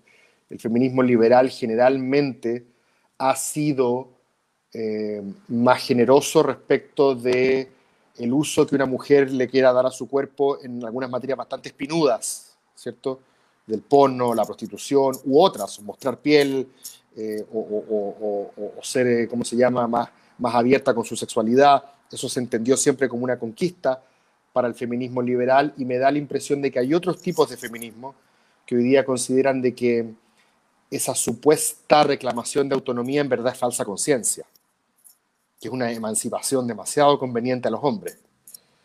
Em, y que por lo tanto la mujer que dice, como Emma Watson, feminism is about choices, las feministas más radicales consideran que eso está errado, que el, liberalismo no, que, el feminismo no se trata de elecciones individuales, justamente como diría también Carlos Peña, porque eh, el, el, foco está más en la estructura y no tanto en la agencia. Eh, creo que ahí puede haber una diferencia eh, entre dos tradiciones que han desarrollado su, su, proyecto feminista. Y me ignoro si, ¿ah? y, y, eso no, alguien preguntaba si teníamos como algunos avances programáticos, es una buena pregunta, más estratégica quizás, hasta qué punto candidatos como Agustino, como yo, u otros hombres que pueden verse plenamente identificados con los principios del feminismo liberal, em, tengan que insistir en estos puntos si es que vamos a tener una constitución una, una, convención paritaria. O sea, hasta qué punto estamos como quitando, eso ya es una cuestión más prudencial, ¿cierto? Hay que ver bien ahí hasta qué punto uno es el que tiene que eh, llevar estas banderas o justamente lo que estamos viviendo ahora se trata de que sean las mujeres las que, las que lleven estas banderas. Entonces, si de repente uno, no sé, si yo mañana saco los cinco puntos que voy a llevar la Constitución y no aparece feminismo, no es porque no suscriba los, los principios, es porque quizás estratégicamente estoy apuntando a aquellos que creo que otra gente no, no, va, no va a llevar. Pero es, una cuestión probablemente más estratégica y prudencial. Em, quería decir que tienes toda la razón. Eh, bueno, hablando, Leonardo Nesbet dice que advierten algún, que amenace, eh, eh, digamos, no por... una como feminista no debe aceptar que te diga cómo vivir ni tu padre, ni tu marido, ni tu jefe, pero tampoco otras feministas. Se supone que son aliadas para conseguir más libertad, para solucionar problemas conjuntos. Son aliadas para ampliar los espacios de libertad que uno tiene, no para decirte lo que no puedes hacer con tu vida, con tu cuerpo, sobre todo si no, estás haciendo daño a otras personas. Digamos, eh, eso de ponernos barreras porque a ti no te parece, compañera, no, no es aceptable, porque no es aceptable. No, no quiero que me manden la feminista, y yo soy feminista, pero no tengo el derecho de decirle a otra mujer cómo puede vivir su vida. Lo que tengo es como apoyarla, para eso está la sororidad, no para cortar las alas. Eso era el rant. Yo quería, bueno, no sé si Agustín quiere agregar algo más sobre el feminismo, pero... Simplemente para rematar a riesgo de, de repetirme, perdonen pero eh, esa distinción entre el feminismo como un fenómeno o hecho histórico, como teoría que lo explica y como doctrinas que lo promueven, empalma con lo que decía Cristóbal. No solo el liberalismo, no solo el marxismo, también otras doctrinas eh, funcionan en relación con el feminismo como doctrina, lo impulsan, lo defienden y lo defienden con distintas razones, pero yo siempre veo en eso un bien. Cuando algo que nos interesa, por ejemplo los derechos humanos o la democracia o el feminismo, hay distintas doctrinas que dan razones para apuntarse a ella, para apuntarse a los derechos humanos, para apuntarse a la democracia, para apuntarse al feminismo, yo diría, enhorabuena, mientras más argumentación haya en favor de la democracia, aunque las argumentaciones no sean coincidentes, bien para la democracia. Mientras mayores argumentaciones y razones se den en favor de los derechos humanos, aunque no sean argumentaciones y razones compatibles, mejor para los derechos humanos. Y mientras más eh, explicaciones y planteamientos se den en favor del feminismo como hecho, como fenómeno, pues mejor para el feminismo. En consecuencia, eh, hay que celebrar la diversidad doctrinaria. Eh, el feminismo tiene que celebrar eso, pero claro, no es fácil ponerse de acuerdo en las razones, pero se potencia la causa, ¿no? Se potencia la causa feminista si desde distintos lugares surgen voces no coincidentes, pero que coinciden en que, mire, el feminismo es una causa para bien, nunca para mal y ni siquiera para que se vea como una amenaza. Me acordé, me acordé Agustín, de mm, Isaiah Berlin. Sí, Isaiah Berlin decía que para justificar la libertad como ausencia de interferencias y este radio inviolable eh, de la personalidad, se han articulado, decía Berlin, distintas teorías la, santidad del contrato social, el principio de utilidad, el imperativo categórico, eh, los, derechos los derechos naturales, ¿cierto? El Locke. Decía, bueno, al final decía, da un poco lo mismo. Distintas teorías han articulado la necesidad de este espacio inviolable de libertad personal y eso es lo importante, que terminemos un, un radio a pesar de que han sido distintas tradiciones, algunas más naturalistas, otras más contractualistas, otras más consecuencialistas o utilitaristas, eh, las, que, las que finalmente han llegado a esta conclusión. Interesante, esa, es como una teoría acerca de la convergencia de las razones.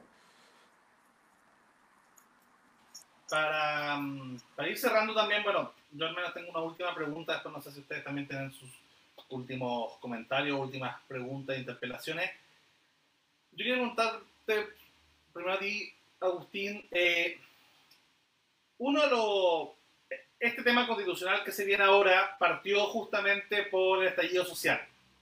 El estallido social, a pesar de, que yo y muchos otros liberales como usted habíamos estado pidiendo una nueva constitución hace mucho tiempo, eh, también tuvo costos ese estallido social.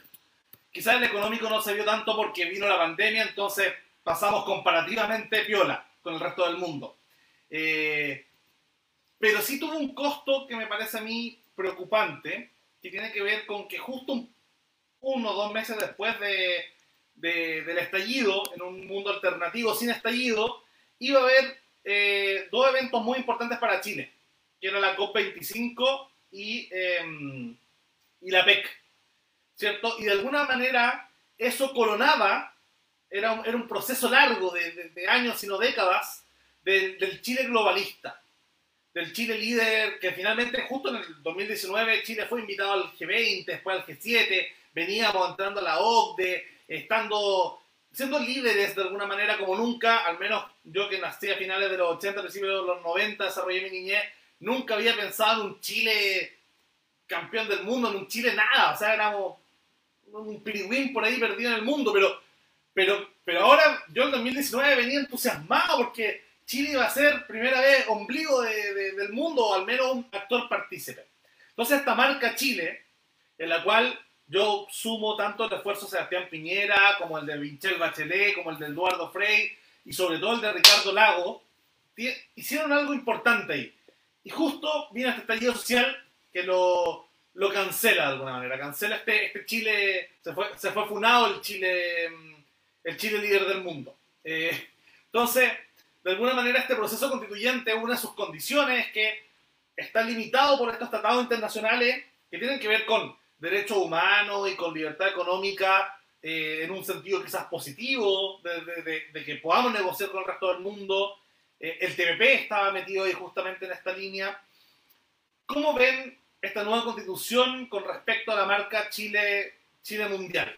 Chile, Chile posicionándose nuevamente. Hay, hay un par de detalles ahí positivos, por ejemplo, que ahora sí eh, en algunos índices de democracia nos subieron en la tabla, nos pasaron a primera división, por ya no tener en el fondo la, nuestra carta magna de, de la dictadura, cuando se, cuando se apruebe, obviamente, pero, pero de alguna manera eso nos ayuda, pero en otro momento, en otras cosas, quizás, no sé si volvamos a recuperar esa confianza que, que, el mundo occidental había puesto sobre nosotros, entendiendo también que, que, el, que la geopolítica y la situación internacional está bastante complicada, o sea, ahora con el triunfo de Biden hay como una especie de respiro, como uff, onda, es como la primera buena noticia junto con Macron eh, desde el 2016 con el Brexit, cierto Trump, eh, el auge de, la, de las ultraderechas y los populismos de izquierda en Latinoamérica. Entonces, de alguna forma, eh, ¿cómo, se, ¿cómo creen que se va a posicionar el Chile, el nuevo Chile,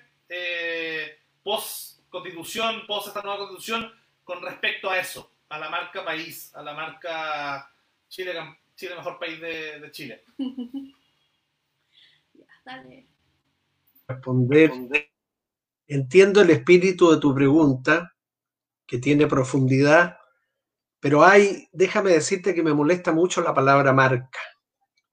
Chile no es una marca y yo esperaría que nunca lo fuera. Una marca es Adidas, una marca es Coca-Cola, los países no son marcas ni pueden transformarse en marcas. Yo sé que tú lo dijiste en el lenguaje coloquial y habitual, no estoy haciendo una crítica a que tú estés desvalorizando nuestro país reduciéndolo a una marca. Pero yo tengo siempre cuidado con las palabras porque a veces podrían, no en este caso, confundirnos. Se habla también de que Chile, vender la imagen de Chile. Es que Chile es una imagen ¿Tenemos que fabricar una imagen o tenemos que fabricar, por decir, fabricar una sociedad mejor? A ver, yo sé que tú estás de acuerdo conmigo, Lucas, y no, no te lo digo en ánimo de polémica, sino que yo creo que esas palabras a veces como que corren el riesgo de que las audiencias perciban su país como una cosa más chica. En relación con eso, yo también lamenté, por supuesto, la supresión de esas dos actividades que nos enaltecían mucho desde el punto de vista económico, que siempre es importante. Pero sabes, Luca, también estábamos un poquito cachiporras, ¿o no? ¿Cómo Chile va a ser líder en algo? Chile, de Chile tenemos que hacer un país importante, un país respetado, que yo creo que lo es, pero de repente nos compramos eh, relatos o expresiones de una sobrevaloración infinita que perdía de vista que este maravilloso país, este lindísimo y entrañable y variado paisaje que es Chile, ¿cierto? Que no es más que una cornisa entre la cordillera sobre el mar, como a punto de desplomarse sobre el océano, y que tiene 18 millones de habitantes y 216 años de vida independiente, puede lo que puede. Sin duda puede más de lo que hemos podido, en eso estoy de acuerdo contigo, pero también sin sin que nos aumentemos la talla. Si tenemos talla 44, tratemos de subir a la talla 46, pero no digamos vamos a pasar de la 44 a la 50. ¿ves tú? Yo creo que hubo algo, perdona que use esta palabra coloquial, de, de, de cierto cachiporrismo. Y lo otro, termino, para que Beatriz y Cristóbal puedan intervenir sobre lo que tú consultaste. Mira, todos estos indicadores que estas reuniones se hicieran en Chile, pero cosas más precisas, el ingreso per cápita, el índice Gini y, súmale, todos estos indicadores macroeconómicos son relevantes, son importantes para conocer mejor nuestro país en lo que estamos. Pero me parece, Lucas, tu pregunta no era en relación con estos indicadores que estoy mencionando ahora, pero me da pie. ¿Sabe? Yo creo que obraron como una especie de sedante para no advertir la situación real de la economía de las personas y su familia y tuvo que intermediar una pandemia, ni menos que una pandemia a nivel mundial, para que de la noche a la mañana quedara en evidencia cuántos millones de chilenos vivían en una precariedad en términos sanitarios, en términos de vivienda, en términos laborales. 30% de la población laboral de Chile con trabajos informales, que es una manera eufemística para referirse a aquellas personas que salen a trabajar todos los días para volver a su casa con lo justo para poder comer ese día. Entonces, me parece, Lucas, no sé, también tenemos que escucharte a ti, de que esos indicadores macroeconómicos, con ser ilustrativos, eh, favorecieron esa autoestima eh, algo desmesurada que desarrollamos respecto de nosotros mismos y no nos dimos cuenta que este país, que lo creíamos de primera división, de las grandes ligas, tenía estas heridas profundamente extendidas en su, como se dice, tejido social. Perdóname, yo me derivé un poco, pero, pero eso es lo bueno de estas conversaciones, que alguien da un pie para que otro diga otra cosa, pero yo sé que he dicho algo polémico y de verdad aquí estoy para, para que disparen sobre el pianista, ¿no? Cristóbal, algo que agregar a la, marca Chile, en todo caso me refería, como, oye, bien interpretó Agustín, con la, versión como metafórica, ¿no? ¿Cierto? Cristóbal. Sí, sí, sí, sí. Es que yo, yo voy a tratar de hacer un puente entre, entre, entre ambas teorías. yo, yo creo justamente que lo que había era una narrativa más o menos oficial de progreso, ¿cierto? una narrativa más o menos oficial de progreso respaldada por ciertos indicadores, ciertos indicadores que en el mundo suelen medir desarrollo, ¿cierto? Y no hablo de, eh, o sea, hablo desde alcantarillado hasta, hasta alfabetización, por así decirlo, en, todas las dimensiones de lo, que, de lo, que, de, lo que, uno podría aspirar a desarrollo, no solamente eh, per cápita. Y esa narrativa oficial de progreso con estos números o en ese sentido, con esos indicadores, en ese particular sentido, eh, relativamente positivo, o muy positivo en algunos casos, como en el caso de la pobreza, la paradoja de lo que ocurre, que estos procesos siempre envuelven una paradoja, ¿cierto? No, no, no tienen explicaciones tan obvias ni tan sencillas, involucran paradojas. La paradoja aquí es que teniendo estos números que le daban soporte a la teoría de progreso oficial, una inmensa mayoría de los chilenos haya impugnado esa narrativa de progreso oficial. Porque lo más llamativo del estallido, más allá de su dimensión erótico-violenta, eh, más, más, allá incluso de su performance en la calle, es que contó con un respaldo muy, muy, muy mayoritario de los chilenos y las chilenas. Incluso considerando que un poquito de destrucción era un sacrificio, un paso atrás que había que dar para después avanzar todo. Pero en el fondo prestándole ropa a eso, porque consideraban de que la narrativa de progreso oficial eh, en realidad había sido un retroceso. ¿De qué otra manera se entiende un eslogan como no son 30 pesos, son 30 años? sino como una impugnación al relato de progreso oficial. Y lo interesante es que aquellos que nos sentíamos relativamente intelectualmente cómodos, más allá de materialmente cómodos, intelectualmente cómodos con ese relato, si somos intelectualmente honestos, es imposible que lo que ocurrió en octubre no nos hubiera hecho un poco de crisis. Para, para evaluar si realmente la narrativa de progreso que estábamos creyendo era tal un poco lo mismo que dice Agustín, eh, eh, y darse cuenta de que había, que había una, una, una, una, narrativa aún más poderosa que esa. No sé si será un 80-20, no sé por ponerlo en números, pero me, me, parece que lo que ocurrió ahí fue una impugnación de la narrativa oficial de progreso.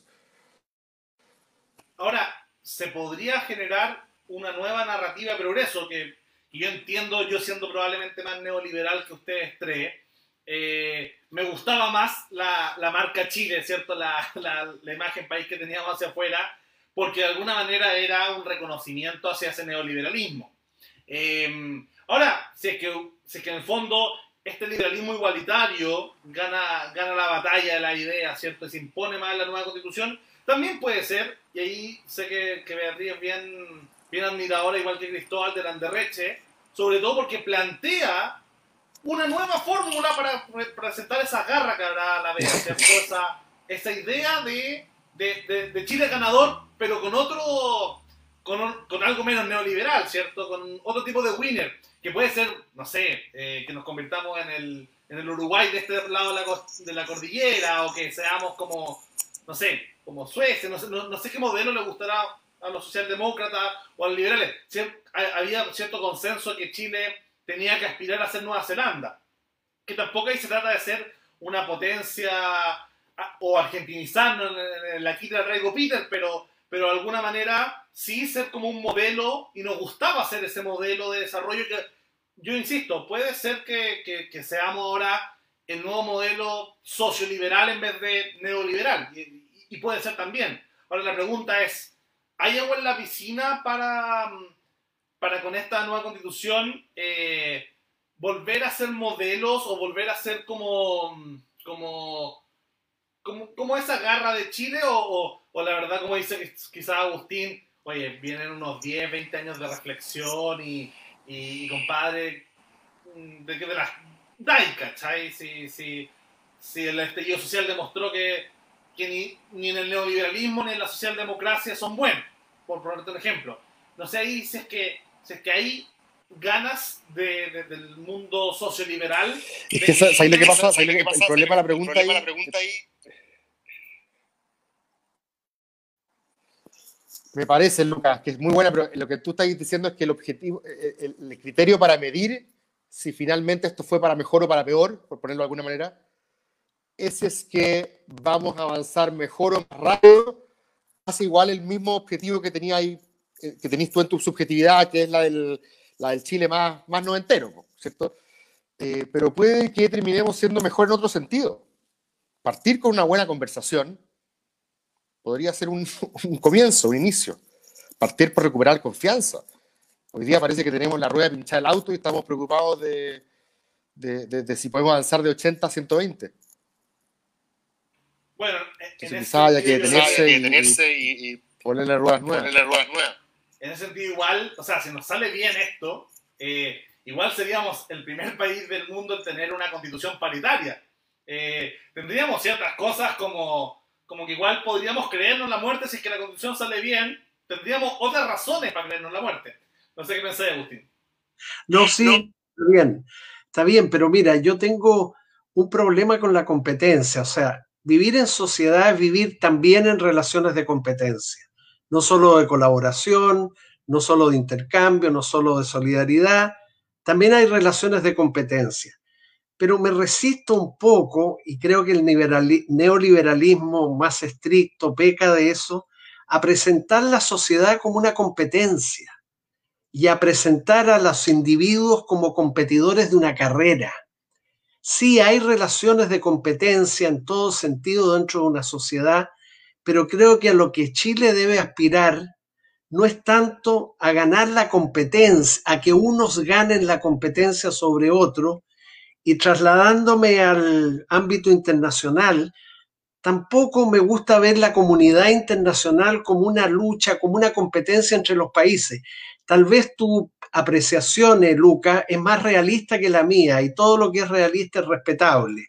Yo tal vez estoy siendo menos realista pero yo no quiero solo una sociedad donde se compita, ni quiero tampoco en el ámbito internacional una comunidad internacional donde todo sea competencia. Octavio Paz, para nada sospechoso de izquierdismo, y lo cito textualmente, decía, la fraternidad es la gran ausente de las sociedades capitalistas contemporáneas. Nuestro deber es redescubrirla y ejercitarla. Yo prefiero sustituir fraternidad por una palabra más laica, solidaridad, porque fraternidad tiene un airecillo religioso en cuanto sugiere que somos hijos de un mismo padre, ¿no? Somos hermanos. No, no somos hijos de un mismo padre biológico. Tú te llamas Blaset, yo me llamo Esquella, la Beatriz es Sotomayor, Velolio es Velolio, salvo que uno crea que tenemos un Padre común allá en los cielos, pero eso lo pueden creer algunos y no todos lo creen. Entonces, mira, yo le doy importancia a las relaciones de competencia dentro de los países, y a la competencia entre los países, pero yo veo de pronto en ciertas posiciones neoliberales, o por decir, en el neoliberalismo, una insuflación de la competencia y un cierto desdén, y a veces, no en tu caso, Lucas, por cierto, una ironía con la solidaridad. Cuando uno habla de fraternidad, solidaridad, justicia social, en los ojos de los neoliberales, no me refiero a los tuyos, eh, hay una expresión de ironía. Eh, Hayek, Hayek, el principal pensador del neoliberalismo, dijo textualmente que la justicia social era un espejismo.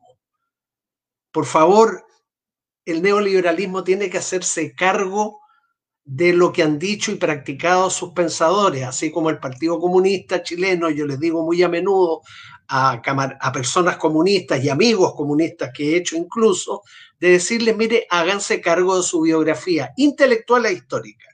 Las doctrinas, el neoliberalismo, el comunismo, el liberalismo, tienen que responder y el neoliberalismo que lo tuvimos con Thatcher, que lo tuvimos con Reagan, que lo tuvimos en Chile con los militares, las lógicas neoliberales se aplicaron bastante, más atenuadas, por supuesto, por políticas sociales en los gobiernos de la concertación. Bueno, eh, las conocemos, ¿no? Y conocemos cuáles son sus efectos. Entonces, sí a la competencia, pero ¿cuándo es la hora de la solidaridad? Yo esperaría de Chile no que fuera un país competitivo, como, como si vamos a transformar a los 18 millones de habitantes en la selección nacional de qué. No, yo, aunque suene un poco blando lo que voy a decir, querido amigo y Beatriz, yo a lo que aspiraría, sé que es difícil, a una sociedad buena y justa.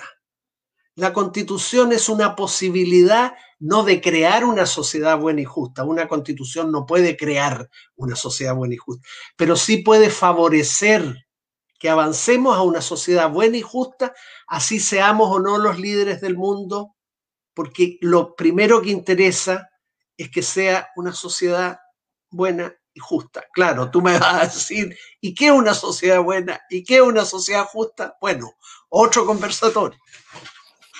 Yo ahí, quería solamente dos, detalles. Uno, con respecto a la palabra solidaridad y fraternidad, me, suena un poquito al revés. ¿eh?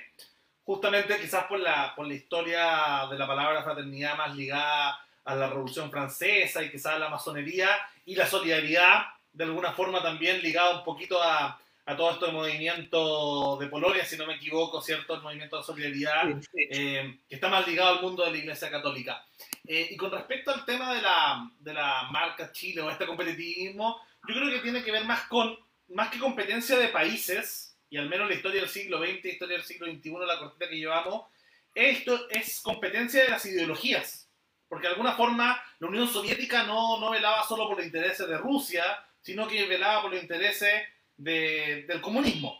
Estados Unidos no solo velaba por los intereses de Estados Unidos, sino que del capitalismo. Y de alguna forma, Europa con la socialdemocracia, y hoy día con la geopolítica, ¿por qué Putin apoya, no sé, a, a, la, a la, dictadura de latinoamericana, pero a la ultraderecha en Europa, pero supuestamente a Trump en Estados Unidos? Entonces, uno ve también ahí competencias ideológicas de alguna manera que los países pueden encarnar, ¿cierto? Y yo y no sé si estoy pecando de idealista, pero de alguna forma siento que los países cuando toman políticas eh, como de competencia no están peleando solamente por los intereses geopolíticos como era de la Primera Guerra Mundial hacia atrás, sino también por encarnar ideas que lo representen. Y, y en el fondo Chile era con, con, con, el neoliberalismo de la dictadura y con el liberalismo de la concertación y con, y con todo esto que, que, que generamos en consensos después, de alguna forma fuimos eh, los representantes de ese liberalismo, de ese... O sea, había una columna muy buena del, del Times, si no me equivoco, que era como, a todos los liberales del mundo le tiene que importar lo que pase con Chile. Porque Chile es un modelo para todos los liberales. Entonces, esa, esa columna a mí me, había llegado bastante. Eh, y, y, ahí para cerrar mi, intervención y le paso la palabra, eh, me, me, parece que de alguna forma ese, si es que se transforma, si es que llega a ser otra cosa, ojalá sea dentro del contexto del liberalismo, este liberalismo igualitario socioliberalismo, pero también que seamos emblema de eso. Y yo creo que Nueva Zelanda, que de hecho, al menos los rankings que uno podría cuestionarlos más o menos, ¿cierto? Los rankings de libertad económica, países como Nueva Zelanda, Canadá, Australia, eh, están mejor que incluso que el Chile de, de antes de, de, de, Bachelet 2. O sea, mejor en cuanto a más neoliberal. Y yo no sé si ahí tienen esa dureza con respecto a ese neoliberalismo em, como asociado a la dictadura, porque entiendo que Nueva Zelanda, Canadá y Australia no fue un shock, ¿cierto? Se, hubieron un giro hacia políticas más neoliberales, si se quiere, en los 90, pero no a través de esta asociación terrible que hubo en Chile con Pinochet y un poquito más dura que hubo en Inglaterra con Thatcher y en Estados Unidos con, con Reagan. Bien, bien.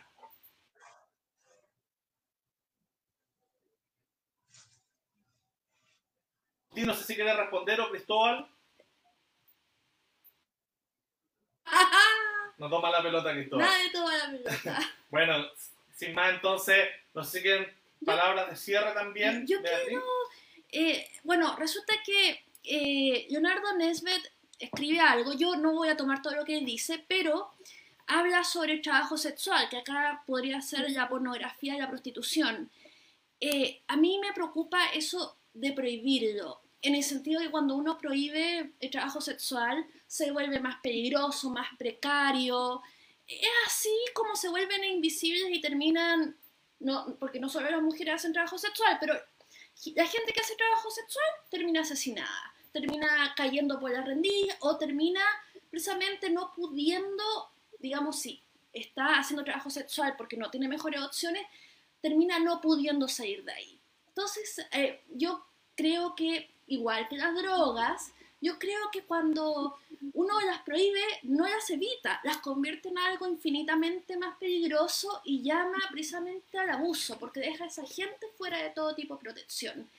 Yo, eh, yo no voy a, yo no juzgo moralmente, eh, me, digamos, eh, a la prostitución y la pornografía mientras sea gente mayor de edad que no sea trata y todo eso. Y, pero a mí me preocupa eso de que ahí claramente eh, se trata de proteger. Eh, hay feministas que son eh, pro trabajo sexual, bueno, como yo, y que quieren, o sea, que ojalá tengan ISAPRE, AFP, digamos, ya sé que esas cosas no, ya no se usan, pero protección social. Inviten a Pablo Aguayo. ¿Mm? Yo creo que, más que Agustín y yo, Pablo Aguayo es el liberal que más Dame el contacto, lo llamamos. Eh, eh seguidor de Peter de Marnefe, es, profesor de, filosofía política en la Hay que tener cuidado, hay que tener cuidado, creo yo, con la idea de la propiedad del cuerpo. Por supuesto que somos autónomos respecto a nuestro cuerpo, pero a mí me parece que postular la propiedad del cuerpo, como que tuviéramos un derecho de propiedad sobre el cuerpo, me suena, aquí Lucas, no sé si va a estar de acuerdo conmigo, algo neoliberal, ¿no? Yo defendería mi cuerpo y en el fondo mi vida porque lo que somos está dentro del cuerpo. No somos más que un cuerpo, pero ciertamente en el cuerpo pasan muchas más cosas que un correcto funcionamiento de los órganos que lo componen, ¿no? Pero mm, bueno, eso también da para otra, para otra discusión. Eh, y yo ya despidiéndome, Lucas, porque tú nos pediste eso, eh, vuelvo a la idea de una sociedad buena y justa. Sí, hay que darle contenido a la palabra buena y a la palabra justa. Son dos palabras cargadas moralmente difíciles, pero esa es la tarea de la Convención Constitucional. Producir una nueva constitución en esa línea, pero advirtiéndole, una vez más, ojalá siempre a todo el país, que no porque se apruebe una constitución que favorezca nuestra marcha hacia una sociedad buena y justa, vamos a tener el día que la constitución se publique en el diario oficial esa sociedad buena y justa a que apuntó la constitución. Vamos a tener que retomar la marcha. Entre otras cosas, y aquí, Luca, no puedo estar más de acuerdo contigo, la marcha ojalá del crecimiento económico, porque no hay que desdañarlo como base necesaria para una sociedad buena y justa. Agradecerle a los dos em, su participación en esta tremenda conversación. Si me perdona, si me perdona metáfora, quizás como ahora que está de moda Star Wars por la, por la nuevamente por la serie, el, el maestro Yoda y el, y el Obi-Wan del liberalismo, eh, de alguna forma, eh, por la barba también, ¿cierto? Em, ayudando a este debate y a esta, y a esta sabiduría liberal que en general se, se agradece bastante. Así que Agustín, Cristóbal y Beatriz también, eh, muchas gracias, muchas gracias a los muchos comentarios eh, y muchas personas que nos estuvieron viendo online y de hecho nos siguen viendo online y a los que nos van a ver posteriormente. Bueno, tanto Cristóbal, que ha estado varias veces en el canal, como Agustín, más que invitado para estar las veces que tuviera, esta es tu casa. Eh, Muchas gracias gracias. a todos los liberales que quieran transmitir eh, también su idea. Les agradezco y nos despedimos afectuosamente de todos y cada uno de ustedes. Muchas gracias.